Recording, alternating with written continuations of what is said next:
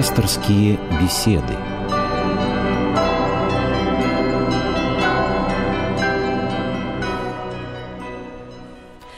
Здравствуйте, в эфире «Пасторские беседы». Наш пастор сегодня Ерей Георгий Климов. Здравствуйте. Добрый вечер. Меня зовут Ирина Ахиева. Сегодня церковь, и мы вспоминаем об изгнании из рая Адама и Евы. И наша тема сегодня – грех как источник всех наших проблем. Сегодня еще прощенное воскресенье, мы обязательно поговорим и об этом, и о начинающемся Великом Посте. Итак, грех как источник всех наших проблем. Телефон в студии 956 15 14. Мы ждем ваших звонков.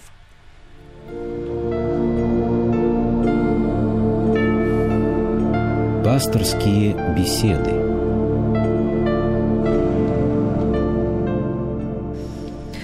Отец Георгий, для современного человека грех, с одной стороны, понятие достаточно конкретное, с другой стороны, очень расплывчатое. Все мы знаем, что грех – это плохо, да, но иногда кажется, что чего не сделаешь, все грешно. На женщину засмотрелся грех, вкусно поел грех, свечку не спичкой, а зажигалкой затептил грех. Поставил под елку Деда Мороза грех, отпраздновал 8 марта тоже. С другой стороны, на мелочи, то, что кажется нам мелочами, разозлился на того, кто тебя подрезал на дороге, мысленно обругал или осудил незнакомого человека, потому что он тебе не понравился, грязно выругался, когда тебя никто не слышит. На такие вещи мы вообще перестали обращать внимание. И не то, что грехом, проступком не считаем. Так вот, что такое грех, и есть ли разница между вольным и невольным грехом?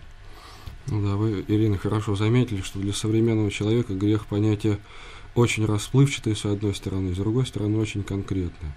Конкретным оно является в силу того, что Творцом в нас, в нашу совесть вложено понятие добра и понятие зла. И именно поэтому грех является очень конкретной, конкретной вещью, а с другой стороны, в силу того, что современный человек много грешит э, и часто не задумывается о том, что действительно это плохо, для него понять это начинает расплываться. Вопрос, что такое грех, это серьезный вопрос, и вопрос, можно сказать, бытийный.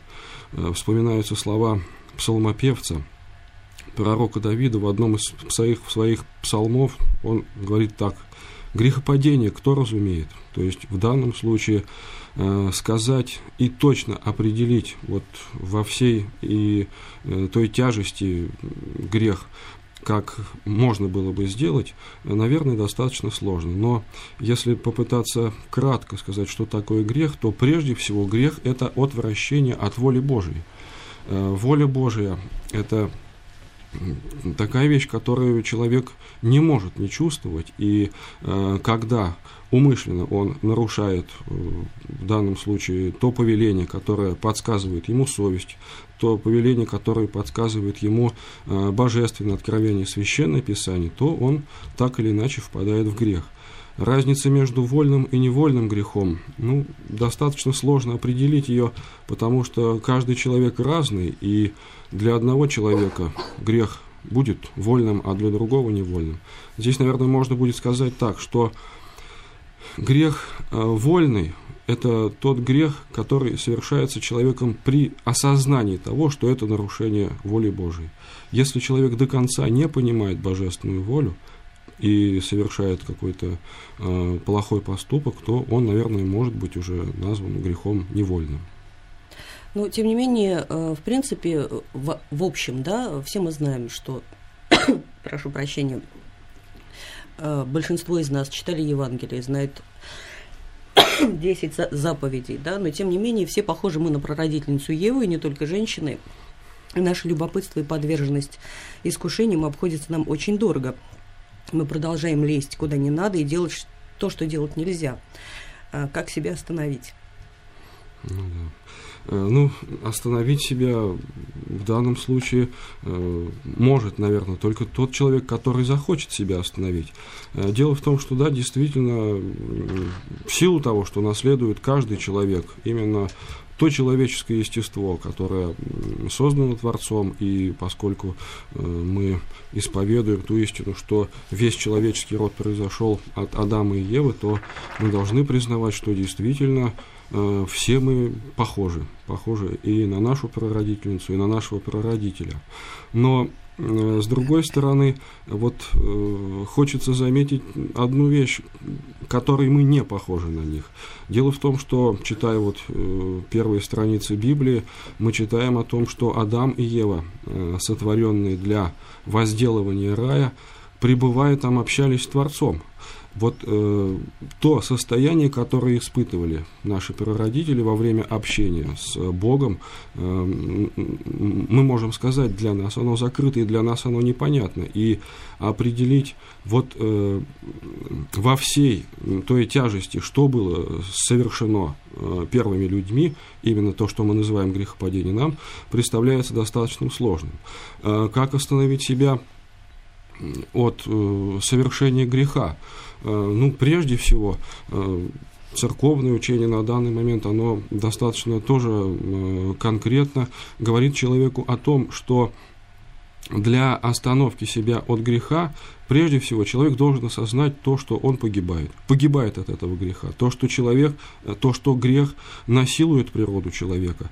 То, что грех искажает природу человека. То, что все те э, болезни, все те э, жизненные обстоятельства, которые складываются у человека и ну, буквально часто бьют человека по голове, связаны с грехом. Вот одно уже само по себе желание человека прекратить это, эм, отстраниться от греха именно как желание. Оно э, всегда э, бывает принимаемо Богом. И здесь уже Бог не может не помочь человеку э, встать на правильный путь, подсказать ему, как поступить. Отец Георгий, у нас есть звонок. Я надеюсь, человек дождался. Да, дождался. Здравствуйте, представьтесь, пожалуйста. Это Александр Николаевич из Таганрога. Очень приятно, мы вас слушаем. У меня такой вопрос. 19-го отец Марк сказал, что Бог дал человеку свободу выбора. Так вот такой вопрос. Вот, допустим, э, болезнь, все там он дает за грех, как вы сказали, там, испытание, это грех или как там, за грех дает, наказывает Бог. А вопрос такой у меня. Можно ли Бога чем-нибудь достать, чтобы он меня мгновенно превратил в пыль? Вместе с душой, со всем, чтобы мне не ждать, когда он рак мне даст или еще что-то. Можно ли так? чем-нибудь вот его там. Или нельзя, это невозможно. А Какая же тогда свобода выбора? Простите, вы гипотетически говорите или... Нет, ну конкретно мне. Можете чем-то посоветовать?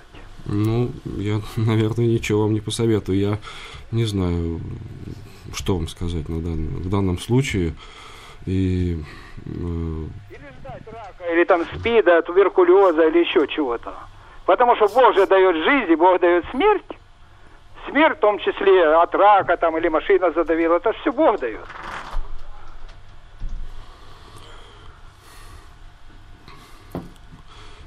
Ну, наверное, отвечая, а, постараюсь ответить на этот вопрос, хочется сказать вот что. То, что а, человек призван или вызван Творцом из небытия в бытие для вечной блаженной жизни. И а, жизнь сама по себе человеческая должна восприниматься именно как подготовка к вечности. Поскольку Бог любит свое творение, любит человека и ожидает от человека ответных шагов, то мы можем здесь, наверное, говорить о долготерпении Божьем. И Бог никогда не перестанет верить в человека. Может быть, в силу этого э, вот говорить о том, что каким-то образом э, что-то сделать такое, чтобы Господь э, мгновенно превратил вас в пыль, наверное, нельзя. Ну и потом, вы мне простите такую вольность, мне кажется, что он всегда надеется, что мы исправимся. Да, совершенно верно. Именно и дает нам все больше и больше времени для этого. Мне кажется, что вот этот вопрос, он нас выводит на следующий мой из, э, из если позволите, заготовленных греху гордыни, потому что здесь, мне кажется, может быть, я не права, да, но мне кажется, что здесь и гордость присутствует. Вот желание быть круче соседа у нас неистребимо да, э, ну, если не лучше, чем у него машину, то хотя бы такую же, да. Э, в одном из известных американских фильмов э, с Киану Ривзом и Аль Пачино, персонаж Аль Пачино говорит «гордыня – мой любимый грех». Вот. Э, но может ли человек вообще жить без гордости, без стремления достигать каких-то высот? Э, нельзя же сидеть и клянчить у Господа, Господи, дай мне то, дай мне это, как та бабка из сказки про золотую рыбку. Да, понятен вопрос. Ну, надеюсь, что понятен.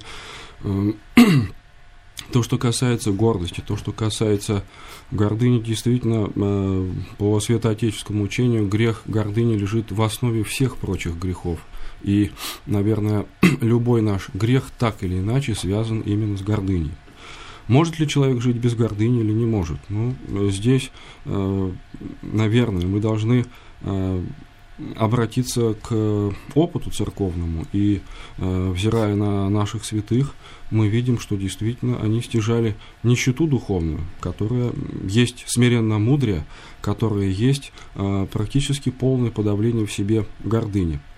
А э, здесь, наверное, уместно будет заметить еще вот что. То, что э, страсти, которые есть в человеке, э, страсть гордости и прочие страсти, это э, в переводе вот со славянского языка страдание, то, что доставляет человеку страдания э, в силу э, греховности человеческой, или даже лучше сказать, в силу э, совершенного некогда грехопадения. В принципе, э, двигательные силы к добру, к свету, к Богу, они были искажены в человеке и превратились в страсти. И вот э, если мы так посмотрим на этот вопрос, э, то, наверное, вот э, сама по себе постановка, вот можно ли всю жизнь сидеть и клянчить у Господа, как старуха из сказки про золотую рыбку, может быть, она будет не совсем уместна. Если Творец вложил в нас определенные законы, э, по которым мы существуем, э, и вызвал нас из небытия, то, естественно, он и печется о нас. И в церковной э, учении есть такое учение о промысле Божьем. Но я только... имела, извините, да. я вас перебью, я имела в виду, что сидеть и клянчить и самому при этом не делать ничего не предпринимать ничего. А, да. Ну, тогда здесь, да, безусловно, что э, э, об этом тоже не приходится говорить, потому что тотчас, как человек был изгнан из рая, была дана заповедь э, Богом Адаму, э, в поте лица есть хлеб. И, конечно, чаще всего мы воспринимаем эту заповедь как наказание, как какое-то даже своего рода проклятие. Вот всю жизнь потей, трудись и э, умрешь, в конце концов, в нищете. Но э, в силу того, что Творец премудрый, это заповедь, заповедь э, есть хлеб в поте лица, она является в определенном смысле благом. У нас что... есть, извините, у нас есть э, снова звонок. Здравствуйте, мы вас слушаем. Представьтесь, пожалуйста. Здравствуйте. Здравствуйте. Здравствуйте. Ваш вопрос. Это со мной разговариваю, да? Да, да, да, с вами. Вас, мы вас слушаем. Представьтесь, а, я пожалуйста. Я вопрос задал пастору вашему. Э, апостол Петр сказал пастырю, не господствуйте над телом Христовым, а вы почему называетесь у прихожан своих владыкой или отцом? Не все ли вы, братья, сказано во Христе? Так вот, кто не соблюдает Слово Божье, делает неправду, не от Бога рождет, сказано. А... И неправда, смертный грех, то же самое сказано. есть... Это говорит вам Божий человек. Понятно, понятно. Спасибо, да, да, спасибо. Э, надеюсь, что понял вопрос. Эм, здесь, наверное, уместно сказать о традиции церковной, э, поскольку Действительно, вы привели совершенно верно слова апостола Петра э, о том, что все, все мы братья во Христе, то э, говорить о том, что э, вот в данном случае есть какие-то отцы, есть какие-то владыки, э, наверное, нельзя. Но если мы посмотрим на э, послание апостола Павла, то мы увидим там у него очень, очень одну интересную тему. Э, тему о том, что он именно как э, более духовный человек э, христиан, которых он э, призывает э, к свету Христову, благовестием, он их рождает во Христе. И вот именно отсюда э, появилось э, понятие духовного рождения. Э, если говорить о том, что вот отцы мы или владыки, то на официальном языке мы называемся иереями, то есть или протеереями, или епископами, то есть теми, кто облечен особой ну, божественной властью, совершать церковные таинства. Но традиционно, в силу того, что на приходах, которые когда-то действительно были достаточно замкнутыми, и это были действительно церковные семьи, э, кто-то должен был возглавлять приход, то э, традиционно он стал называться отцом. И отсюда такая традиция укоренилась в православии. Отец Георгий, сейчас мы перейдем к другой теме. Сегодня прощенное воскресенье. А, очень важный для каждого христианина, по-моему, день. Но сначала нашу новую мини-рубрику. Будьте как дети.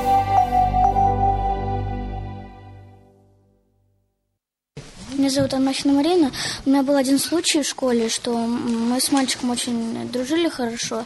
Но один раз у нас в раздевалке всегда приходит директор, смотрит за порядком. Он взял вещи и кинул их, и сказал, что это я. Потом мне очень сильно досталось. Я спросила, зачем ты это сделал? А он сказал, просто так. Потом я позвонила его маме и сказала, пусть Ваня пойдет и исповедуется. Мама сказала ему, он через силу еле-еле пошел и исповедовался. Ты его простила? Да.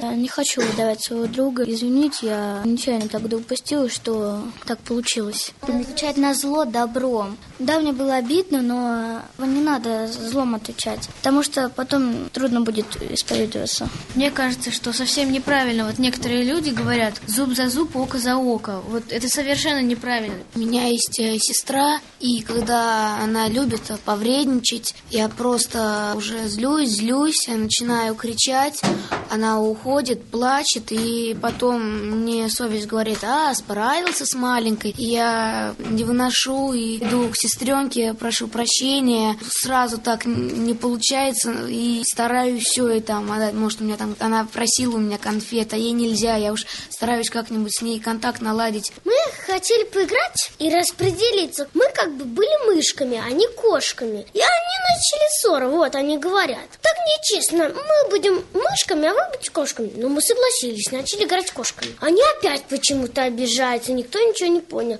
И вот длится это длится, они туда-сюда, с ними ничего не поймешь. То туда перебегаешь, то туда. Ну, сначала так, ну ладно, пусть мы будем кошками, тоже же интересно. Но они обиделись. Почему столько много кошек, а только всего лишь три мышки? Мы не хотим быть кошками. Но вы же сами так захотели. Потом мы с ними помирились. Вот прошло несколько дней в дружбе, а потом опять это же началось. Даже не знаю, что уже делать.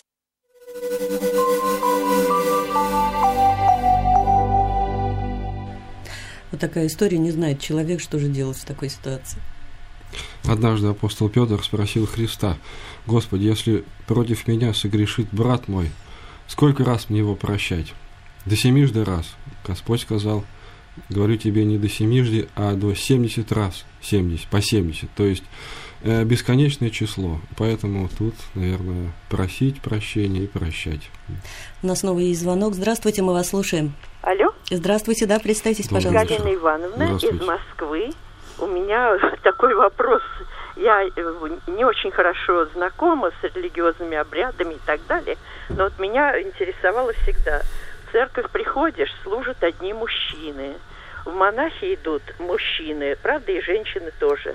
Не является ли это большим грехом, что нарушается заповедь? Плодитесь, размножайтесь. Ведь монахи идут, и, как вам сказать, хоть у них там бывает, говорят, и тяжелый труд, ну, вот священники, все вроде там чистенько, хорошо, кто-то работает. Может, это просто от того, что идут монахи, что думают, там легче жизнь, и не, и не нарушают ли они эту заповедь, не является ли это огромнейшим грехом? Тем более сейчас вот о демографии речь идет. Спасибо, мы поняли вопрос. Спасибо. А, слова «плодитесь и размножайтесь», сказанные в самых первых а, моментах Библии, они имеют еще и продолжение «и наполняйте землю». И э, в данном случае э, человечество призывалось плодиться и размножаться для того, чтобы землю наполнить. Э, это учение церковных отцов. После того, когда земля была наполнена людьми, после тогда, того, когда воплотился Господь наш Иисус Христос и принес божественную истину и правду о Царстве Божьем, был открыт доступ э, человечеству э, напрямую в Царство Божие, э, вот именно через путь посвящения себя Богу. Или по-другому мы говорим девство, или сейчас традиционно уже называется монашество. Ну и потом монашество, все-таки монашествующих не так много По сравнению с общим верно, населением если Земли. Сравнить действительно с прочими людьми, то монашествующих не так много, это. Эм, Говоря о прощении, о том, э, чтобы уметь просить прощения, эм, по-моему, на этой неделе, да, читают э, во время служб Ефрема э, Сирина «Даруй мне, Господи, увидеть мои прегрешения и не осуждать брата моего». Да, это уже сегодня, сегодняшнего вечера уже э, произнесены были эти, эта молитва э, великопостная. И теперь в продолжении всего Великого Поста э, за каждым богослужением будут произноситься эти слова. Если позволите еще одну цитату, которую я нашла в интернете, готовясь к этой программе. «Прощать и просить о прощении – это два самых великих качества, принадлежащих человеку. Оба требуют напряжения веры и воли. Оба требуют подвига любви». Это на сайте «Православие в Карелии» фрагмент проповеди. Мне кажется, что действительно э, сегодняшний день очень важный для нас, потому что вот э, ничто мы не умеем делать так плохо, как просить прощения друг у друга.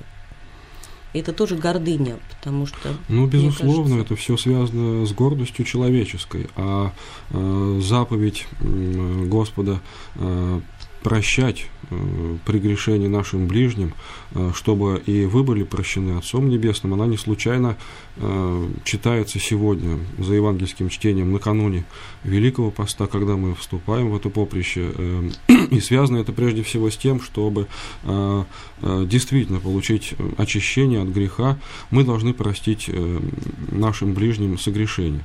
Слово само по себе «прости», «прощать», оно тоже о многом свидетельствует. То есть, когда мы просим проси- прощения у наших ближних, то мы становимся по отношению к ним э, простыми.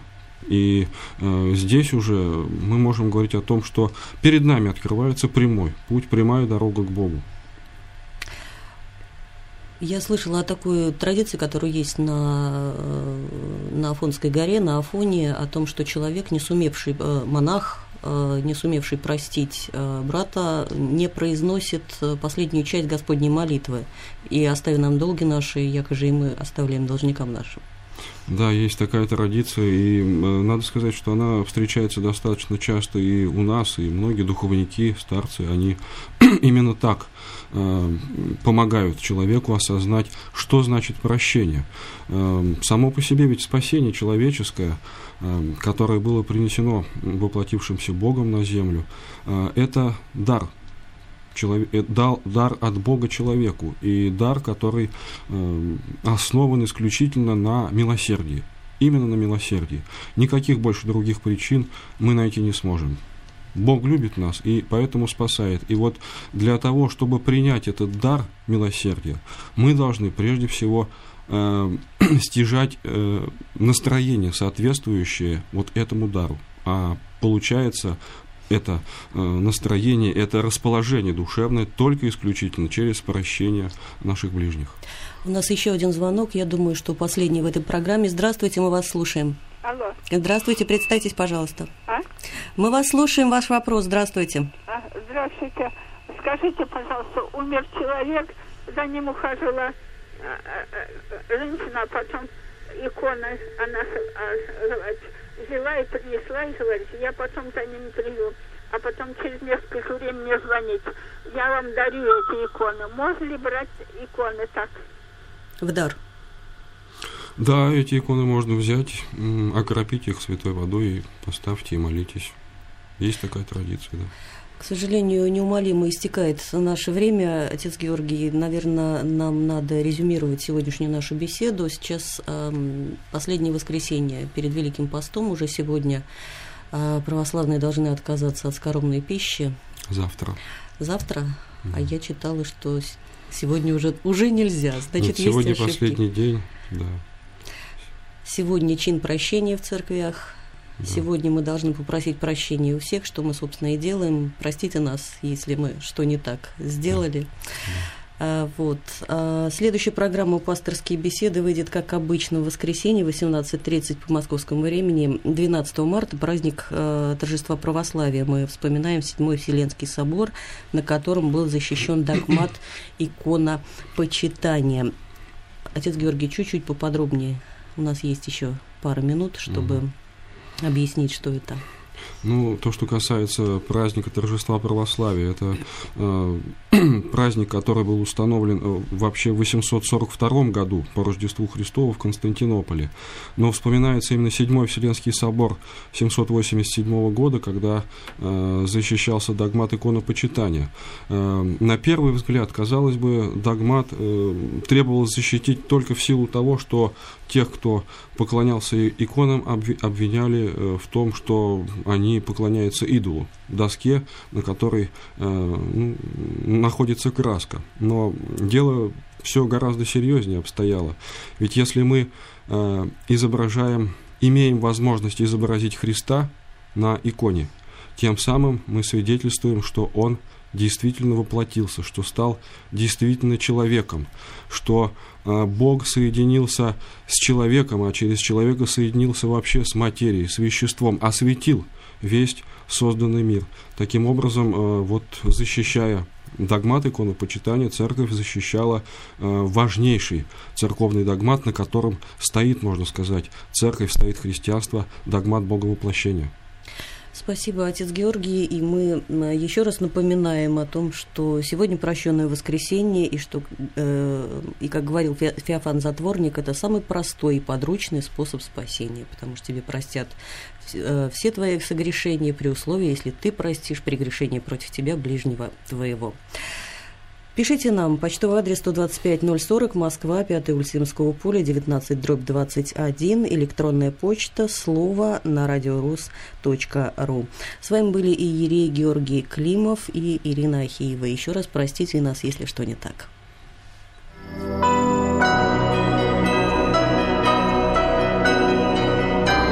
Вы слушали программу «Пасторские беседы» из цикла «Мир, человек, слово».